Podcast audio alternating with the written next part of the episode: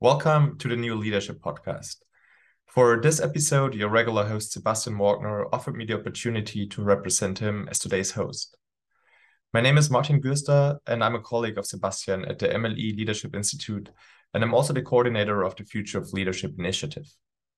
With this initiative, we bring together business executives, global thought leaders, and highly talented students of all ages and professional backgrounds.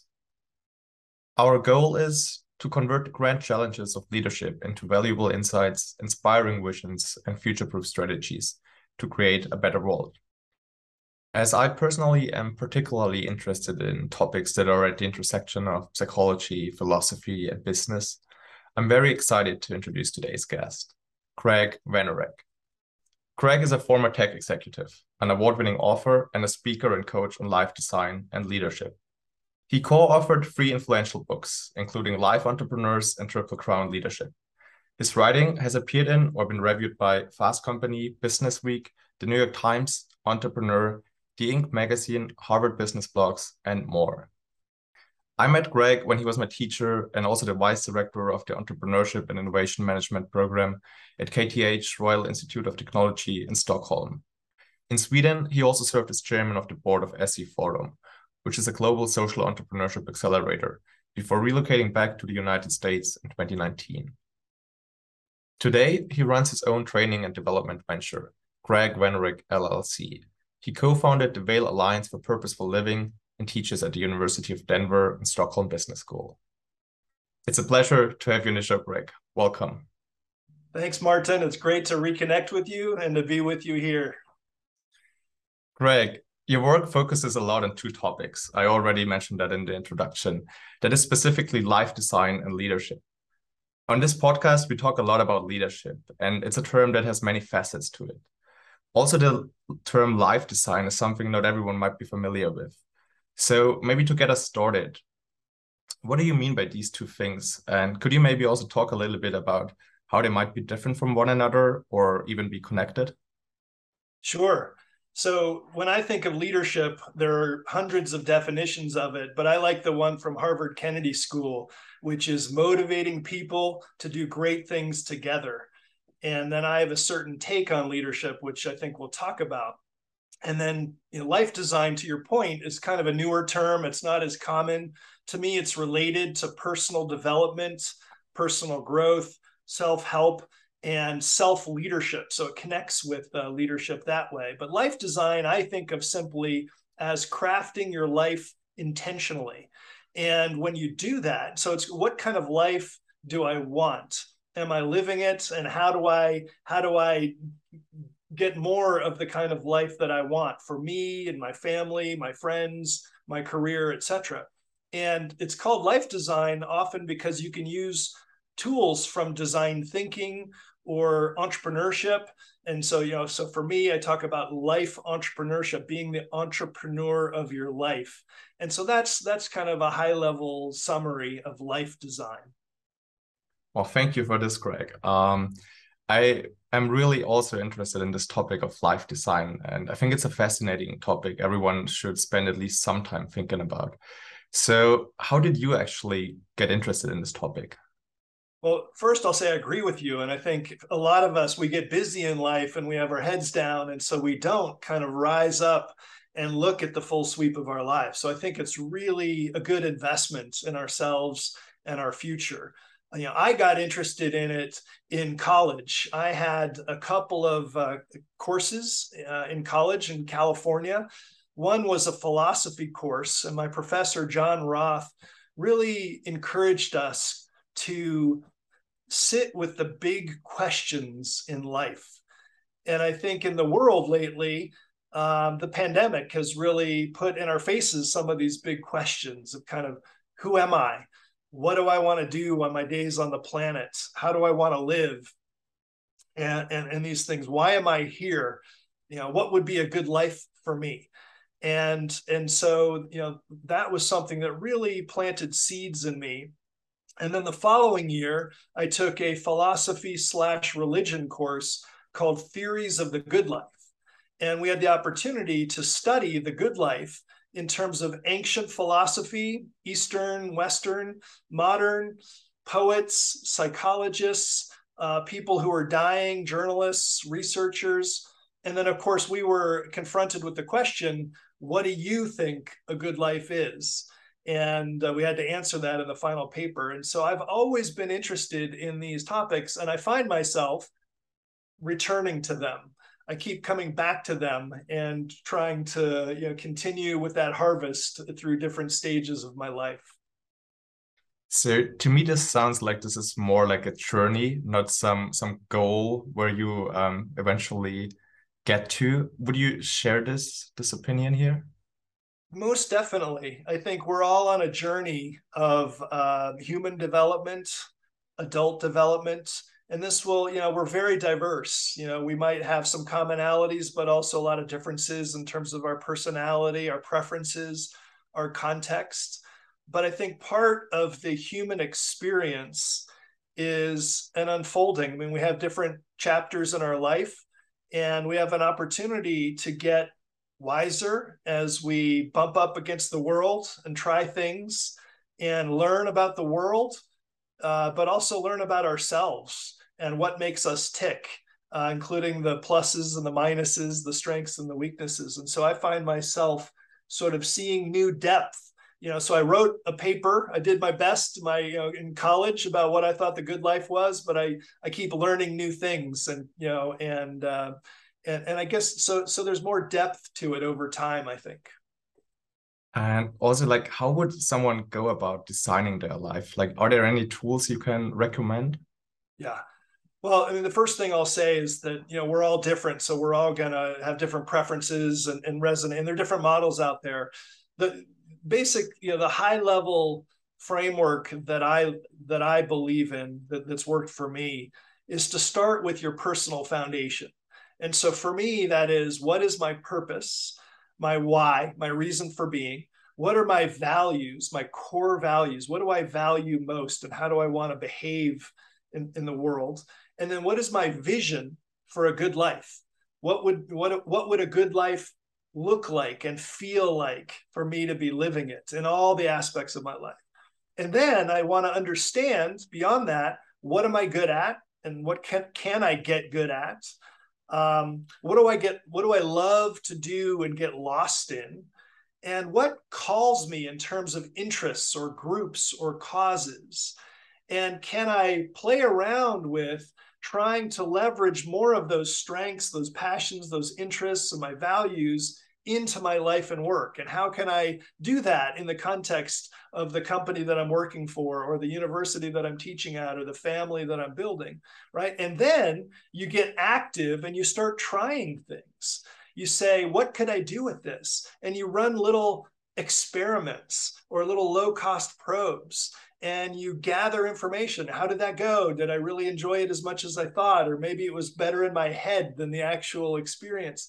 And so in here, you can draw on the lean startup principles and design thinking of kind of experiments, build, measure, and learn. You go through a feedback loop as you try things, and, then you sort you rule some things out and you bring some things in, and you keep honing it. To your point earlier, Martin, over the course, you know, it, it's it's a it's a continuing endeavor uh, in, in over the course of your life.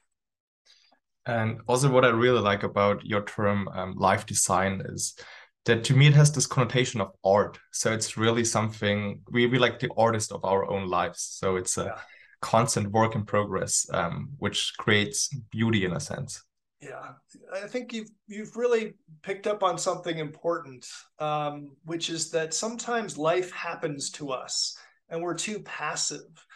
But if you're the artist of your life, you get to paint and you get to choose the colors and the you know whatever whatever it is you want to do or the sculpture whatever and so you've got agency you've got initiative and you want to bring your creative powers and your creative spirit to that endeavor and not just go through the motions with your head down because you're so busy yeah so what you're referring to here now is that there's probably like a, a right sequence to do things and I know that you gave a TEDx talk on um, on basically life entrepreneurship, where you talk about discover mode and climbing mode as two different modes of um, yeah living one's life or at least like parts of one's life. So can you maybe talk a little bit about what do you mean by discover mode and by climbing mode? Absolutely. So climbing mode is something that I'm passionate about because I think it's a common trap that many of us fall into these days. And in Western societies, or if you have the opportunity to, you know, the privilege to go to a nice university, there's this almost unspoken assumption or belief that what a career is, is it's a set of opportunities for you to climb up the corporate ladder. And that's the whole point of it is how high can you get how quickly accumulating how much money and so and and so climbing mode is it becomes a trap when you're spending so much time climbing up the ladder that you lose sight of other important things in your life like your health or your relationships with people that you love because you're so busy climbing right? Now there's some nuance here. I don't want to say that a career is bad or being ambitious is bad or you know so there's actually a lot of value in that. And you know i believe in hard work. I believe in uh, you know a work ethic and ambition uh, and, you can learn and you can grow and you can develop and you can earn money and build wealth and which allows you the freedom to travel or to give give money away or to start a venture so it's not that it's it's all bad but i think taken to an extreme you become so caught up in it that it, it, it, can actually ruin your life and your health. And so the alternative to climbing mode is what I call discover mode, which is we should spend more time um, and energy discovering who we are and what can we do in the world. What am I good at? What do I love? What do I care about? What do I want to do with the artistry of my life that you were talking about a minute ago? And so then it, it doesn't become a, a linear sequence, it becomes an iterative. You go into discover mode, and climbing mode, action, reflection, warrior, sage. And so you're bouncing back between these modalities throughout your life. But often I think we're so busy on climbing mode that we skip over the discover mode almost entirely. Yeah, I, I really like how those uh, principles of lean startup, design thinking, and entrepreneurship really seem to come into play here. Um, and yeah, like climbing mode itself seems like a like a very tempting trap to fall into, and maybe even worse so, climbing the wrong ladder potentially. So, I was wondering, Greg, um, are there other common traps you have observed in terms of life design? Yeah, and, and so I'll, I'll, say that first of all, it from what I can tell, we all fall into traps in life, and I've developed uh, a list of more than 60 traps that are common. And I've got a new tool on my website where you can go figure out what traps are you falling into. And, and one of them you just said that's important, I think, is the it's climbing the wrong ladder. So it's it's not only just getting lost in climbing, but it's it's choosing to put the ladder against a wall that isn't your wall. Maybe it's your parents' wall, or it's the it's the wall that seemed most prestigious to your friends that gave you status, or that maybe just because of the money. And, so, but but is, is is it a good is it a good ladder for you, and is it against the right wall? So that so that's a big one. I would say another one uh, you know, maybe a few to mention. Uh, one is not having enough margin in our lives. Our lives are so busy and so compressed with meetings or deadlines or graduating, going to this internship right away, eh, that we're in a constant state of anxiety and stress, and we don't have an opportunity to breathe. And how can we do a nice painting uh, if we're so, you know, if we're just locked into that part of our brain? Um, another big trap, Martin, I would say, is drifting through our lives. You know, and, and you can go through a long swath of your life just kind of passive, head down, and you're doing things, you're paying the bills, and you're getting some stuff done. But are you switched on?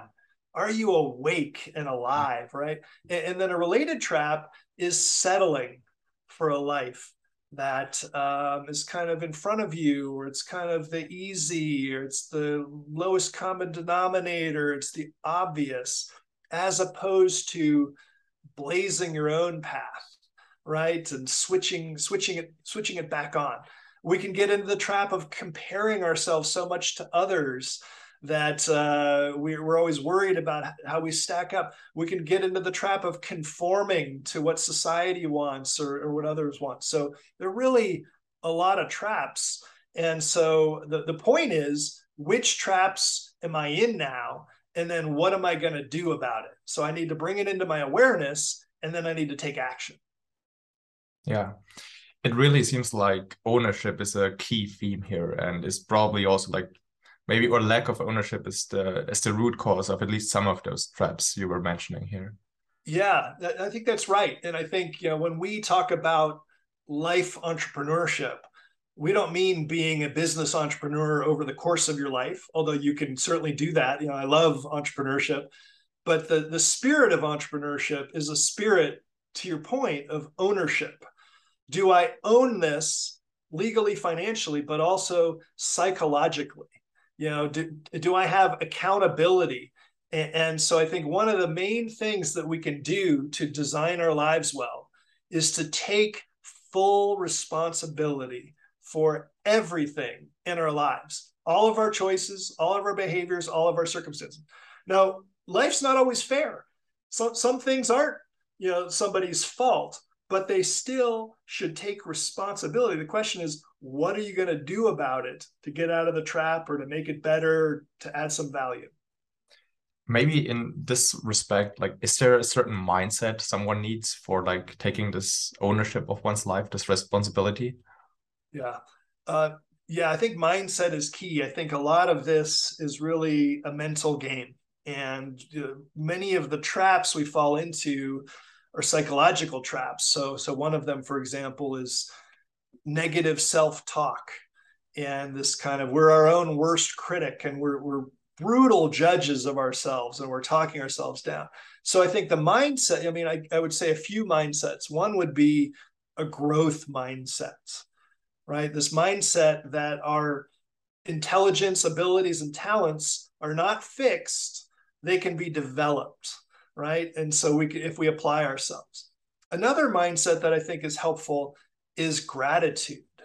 I mean, look at all of the opportunities that we have. Look at the the blessings and, and the privileges and you know, now some people are struggling, but they're they're always thinking, I mean, we're alive. You know, um, there are always things to be grateful about. Uh, and then I think a, a mindset of grace as well, of kind of giving ourselves some compassion, some understanding, not being so brutal on ourselves and also to other people. You know, and that's been, I think, one of the great lessons of this pandemic that we're hopefully still coming out of is the importance of giving ourselves and others grace because there are other larger things at work than just our own little squabbles and our own little frustrations and whatnot. There are big, big things happening in the world, life and death, climate, etc. And so we want to grace and perspective, I think. That's beautifully said, Greg. Thank you for this. And also, um, there's other aspects I think we seek in, in, in like a good life you were talking about earlier. So I also feel like everyone seeks some sort of adventure or excitement in their lives, but often days um, we don't feel like we have enough of this. So do you have any any ideas on how we can create a more adventurous life and make it more exciting? Yes, uh, you know, I, have been doing a little writing on this lately, uh, in part because you know I love adventure, and adventure is part of a life entrepreneur's journey. This, you know, but but I've also looked back on my life and realized that there have been sort of some some fairly long chapters where I didn't have adventure in my life. And so I think adventure is important to us as humans because there's this, you feel awake, you feel alive.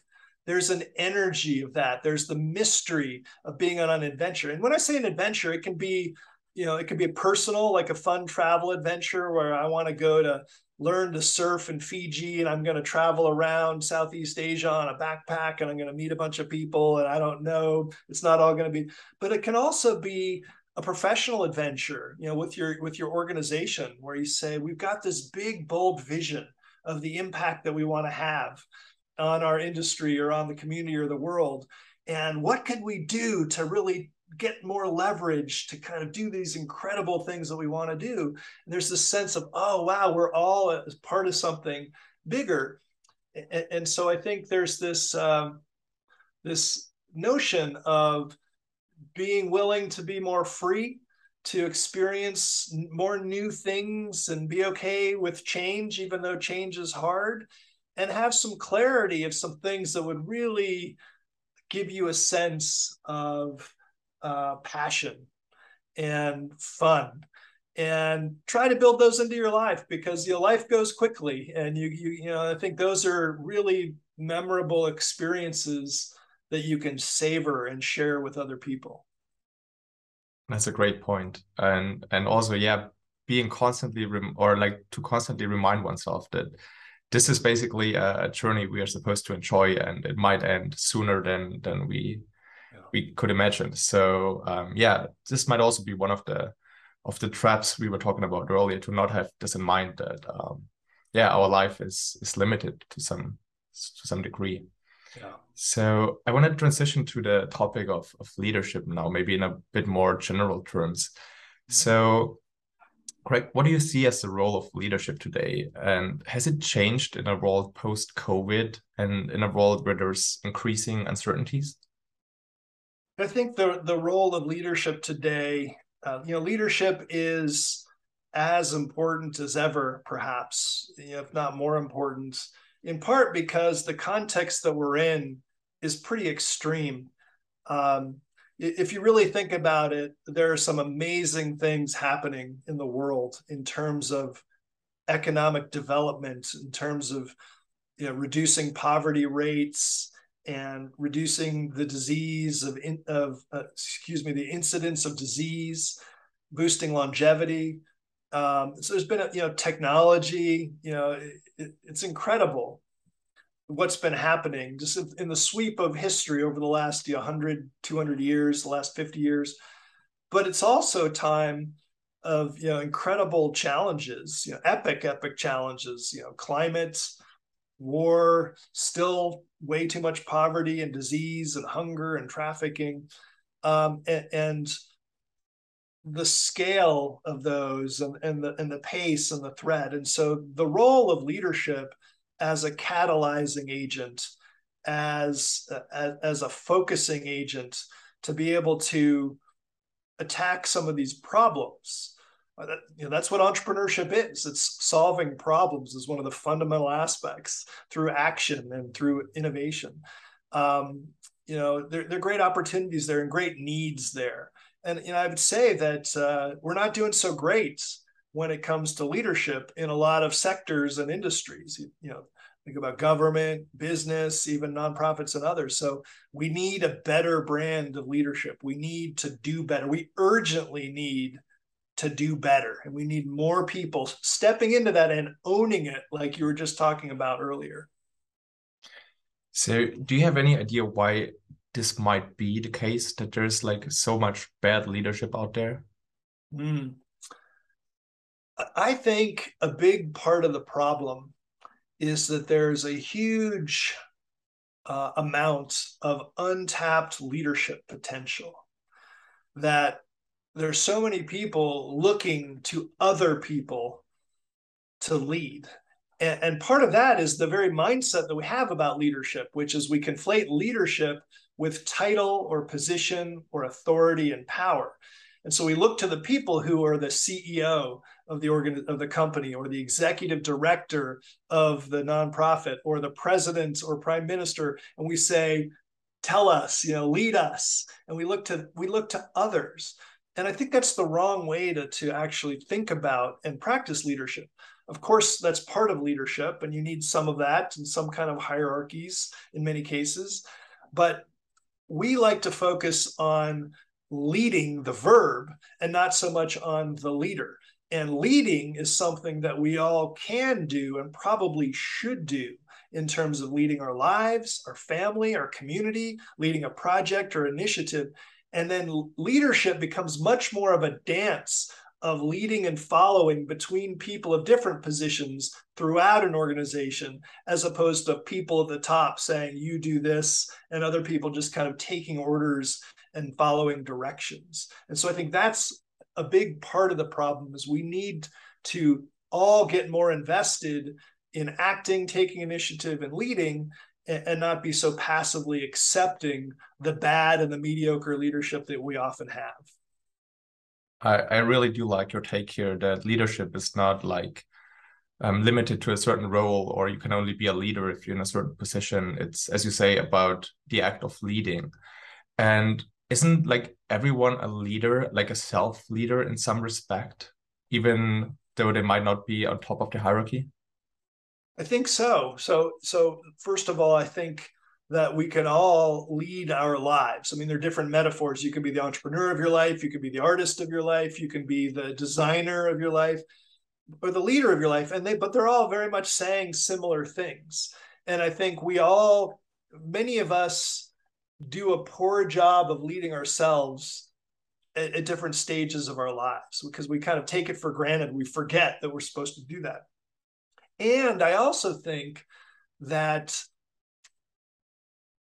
many of us can do much more leading of others and leading change in the world and leading with ideas and different forms of leadership in our communities and in our workplaces and uh, and it takes this this attitude this mindset of how can i contribute where can i add value where am i being afraid and i'm not stepping up into something you know, because I'm concerned about my reputation or my status, as opposed to more focused on getting good things done in the world. So we, we need the leading self and more leading of others and, and, and ideas uh, in the world, I think. Yeah. And, and also something that we can observe in our daily work as business consultants which I find is a really interesting development. So it seems like concepts such as purpose play a increasingly important role nowadays. And it seems like with the context of new work, everyone's talking about content, uh, purpose and, and those kind of things. So we touched a little bit on this uh, when we were talking about life design earlier, um, how we um, how important it is to have a purpose on a personal level. So I wanted to ask you how purpose on an individual level is connected to a company's purpose, and maybe also which role leadership plays in here. Yeah, so I think I think purpose is really one of the power forces in our lives and our workplaces. And so, yeah, we talked earlier about the importance of knowing your personal purpose and and then connecting that with your values and your vision and whatnot. And then, you know, often a company or an organization will have a vision statement, maybe values. More often they'll call it a mission statement, but I like the term purpose better than a mission statement because a purpose really gets at why does the organization exist? And so one of, one of the things that's important for successful organizations is to have a shared purpose where the people have an opportunity together to collaboratively develop a statement of what is the purpose, the under underlying why, its fundamental reason for being, much deeper than making money or you know this kind of thing. That's part of what you need to do if you're a business, etc. Uh, and so the role of leadership, then I think, is to connect up people's individual personal purpose with the organization's shared purpose. Now, there's not going to be 100% alignment because there's diversity in individuals and organizations or different kinds of entities than individuals, but there is an overlap. There's a Venn diagram there where there's overlap. And a leader's job is to really make sure that you've got enough of the individual's purposefulness in your shared purpose and that you're constantly connecting people's personal purpose to the work you're doing together, looking creatively for ways to do more of that. And when you do that, you just switch people on. It's unbelievable how much more motivating it is when you feel a connection for your personal purpose and your values to your work, as opposed to I'm just following a job description. I'm just getting stuff done. I'm just going to meetings. And that's why so many people are burned out or disengaged, um, you know, have such a lame experience with the workplace. And that's poor leadership. And also, like, maybe bringing this to like organizations in general. So there's some really great organizations out there. Are there specific things they do particularly well to like motivate their employees in a way you just described and and also like yeah enable them to connect their own purpose to maybe the company's purpose. Yes. And the way i want to start answering this is you know you said great organizations. And so i want to back up and say what does that mean? What does it mean to be a great organization? And so we wrote a book called triple crown leadership based on interviews and research for years uh, interviews with companies around the world. And, and we think about the Triple Crown as a metaphor for three things. What kind of leadership does it take to build an organization that is excellent, number one, ethical, number two, and enduring, number three? And so for us, ethical means uh, exceptional performance and positive impacts across stakeholders. Ethical means doing the right thing, even when it's costly or hard. And enduring means standing the test of time and operating sustainably.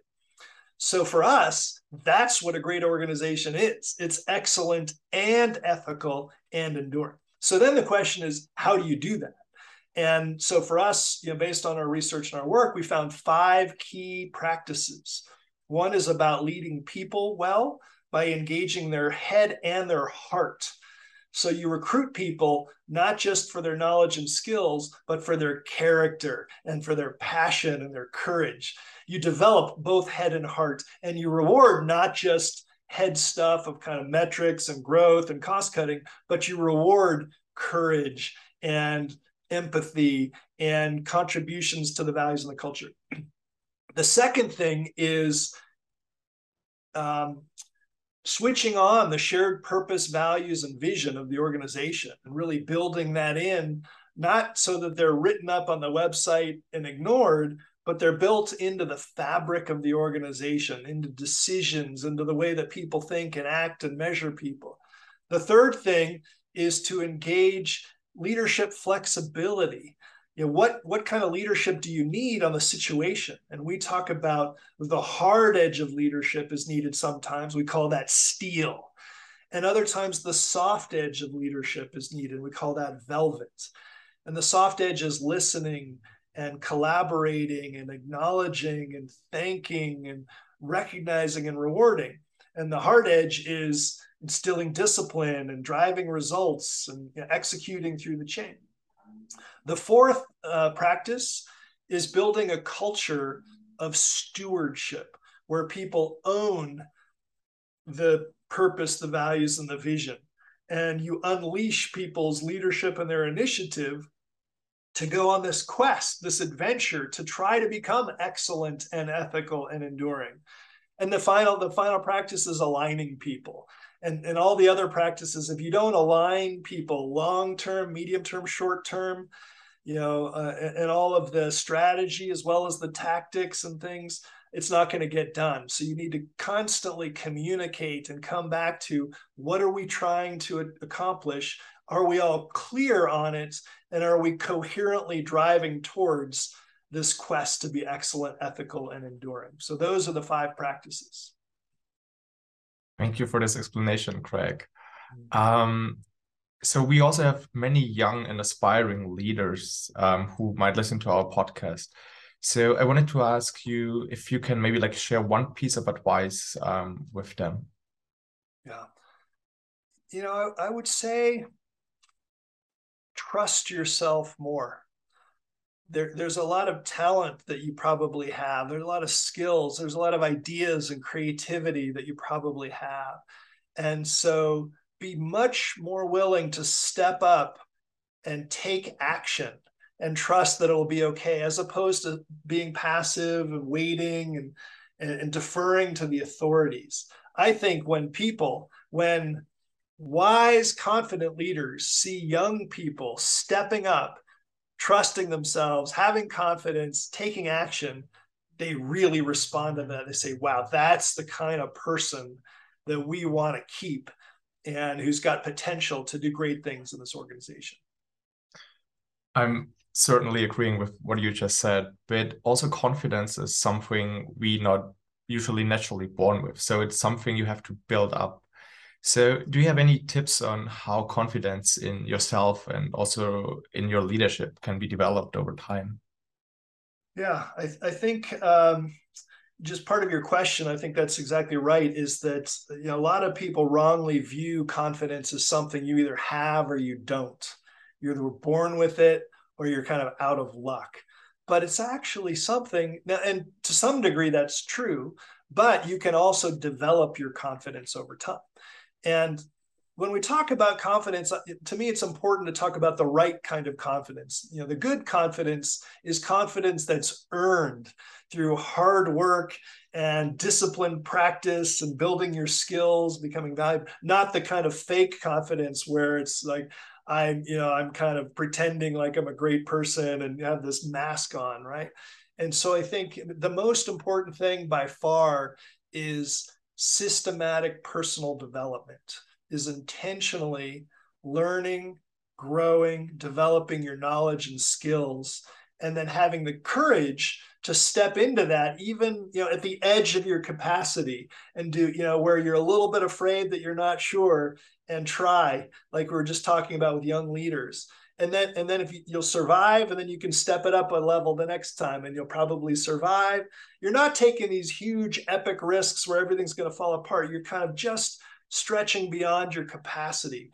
Um, and so you're overcoming that fear with the courage to try over and over again. And it becomes this um, upward, yeah, this uplifting force of building your confidence, earning it over time by doing it that way. Right. And again, like this is a journey as we were talking about earlier. So it's not something, yeah, as you say, you have or you haven't. Um, so I'm just interested also, what were your personal learnings on your leadership journey so far? Like, is there one thing where you say, that was a big aha moment for me? Yeah, yeah, I think that um, one of my big learnings is the importance of connecting with people. And, and by the way, this is a learning of life and a learning of leader, leadership right? And so Ron Heifetz from Harvard says that the work is through the people. You know, you might have a great business model, you might have a great strategy, a great plan, but if you don't have the people on board with it and the culture, and so as a leader, if you haven't developed the relationships where you've really connected with people, what are their purpose, what's their values, what makes them tick, and given them a, sense of the real you as well, where you've shown some vulnerability, which can drive connection and some empathy, because we all have flaws, we all have mistakes. So if you share some of those with me, I say, wow, that was brave. I admire that. And it makes me want to reciprocate and so the importance of that and so sometimes with our leadership we're so focused on the strategy or the board meeting or the budget or the whatever you know the conferences that we neglect to invest in the human relationships. And this is one thing that my my dad my father is a co-author of that triple crown leadership book and he had a distinguished career in business. And you know one of the things that he learned is business is a set of relationships. And the things that he looks back on after a remarkable career of turnarounds of big publicly traded companies and all these challenges and things, the things that he values the most in his decades of his career looking back are the relationships the things that where they were faced with incredible challenges had incredible adventures and they did it together you know, with trust, uh, with fun, with humanity, making mistakes, apologizing, but those relationships. So, so that's a big, big lesson for me when it comes to leadership. and also a really valuable experience to like your dad has shared with you to get this idea of yeah being in the perspective of like someone who might be a bit older and and reflecting back on their lives so thank you for sharing this Greg i want to be respectful with your time uh, so i just wanted to ask you for listeners who might be interested in the work you do are there any social media channel channels they can follow you on to get updated on your latest writings? Yes, so there's a few places. You can find me on LinkedIn, uh, Greg Vanourek. I'm also very active on Twitter uh, at G Vanourek, so G V A N O U R E K. We also have a Triple Crown Lead Twitter handle. And then my website, uh, greggvanourek.com. So G R E G G V-A-N-O-U-R-E-K dot com. We have a bunch of free assessments and tools. We have the TRAPS test. I've got a leadership derailers assessment so you can figure out what gets you into leadership trouble uh, at work. Uh, so a lot of uh, resources to check out there that are hopefully helpful to people. Great. Thank you so much for putting this together and also like to um, share some of your ideas and thoughts on leadership on this podcast. So it was a pleasure to have you, and I hope you have a great day. Thank you for the for pleasure was mine. Yeah. Thanks, Martin.